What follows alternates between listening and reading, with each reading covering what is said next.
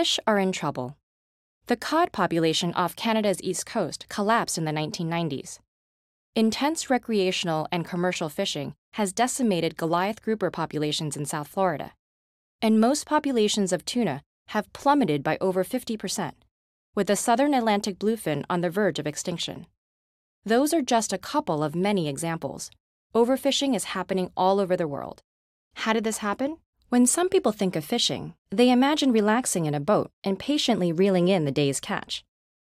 But modern industrial fishing, the kind that stocks our grocery shelves, looks more like warfare. In fact, the technologies they employ were developed for war. Radar, sonar, helicopters, and spotter planes are all used to guide factory ships towards dwindling schools of fish. Long lines with hundreds of hooks or huge nets round up massive amounts of fish, along with other species like seabirds, turtles, and dolphins. And fish are hauled up onto giant boats, complete with onboard flash freezing and processing facilities. All of these technologies have enabled us to catch fish at greater depths and farther out at sea than ever before. And as the distance and depth of fishing have expanded, so has the variety of species we target. For example, the Patagonian toothfish neither sounds nor looks very appetizing, and fishermen ignored it until the late 1970s. Then it was rebranded and marketed to chefs in the US as Chilean sea bass, despite the animal actually being a type of cod. Soon it was popping up in markets all over the world and is now a delicacy.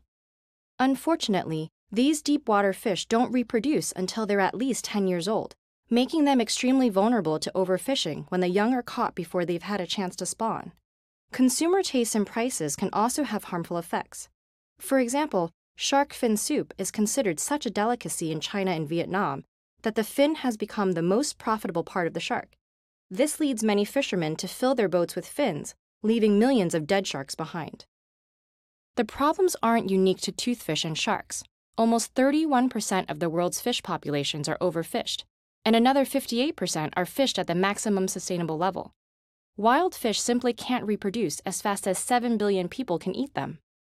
Fishing also has impacts on broader ecosystems. Wild shrimp are typically caught by dragging nets the size of a football field along the ocean bottom, disrupting or destroying seafloor habitats.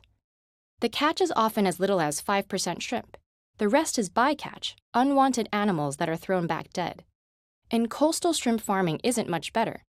Mangroves are bulldozed to make room for shrimp farms, robbing coastal communities of storm protection and natural water filtration, and depriving fish of key nursery habitats. So, what does it look like to give fish a break and let them recover? Protection can take many forms. In national waters, governments can set limits about how, when, where, and how much fishing occurs, with restrictions on certain boats and equipment.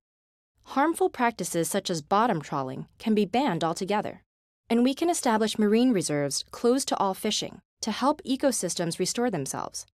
There's also a role for consumer awareness and boycotts to reduce wasteful practices like shark finning and push fishing industries towards more sustainable practices. Past interventions have successfully helped depleted fish populations recover. There are many solutions.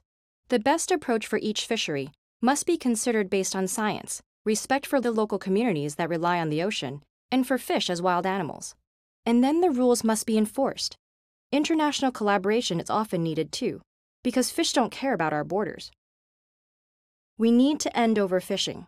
Ecosystems, food security, jobs, economies, and coastal cultures all depend on it.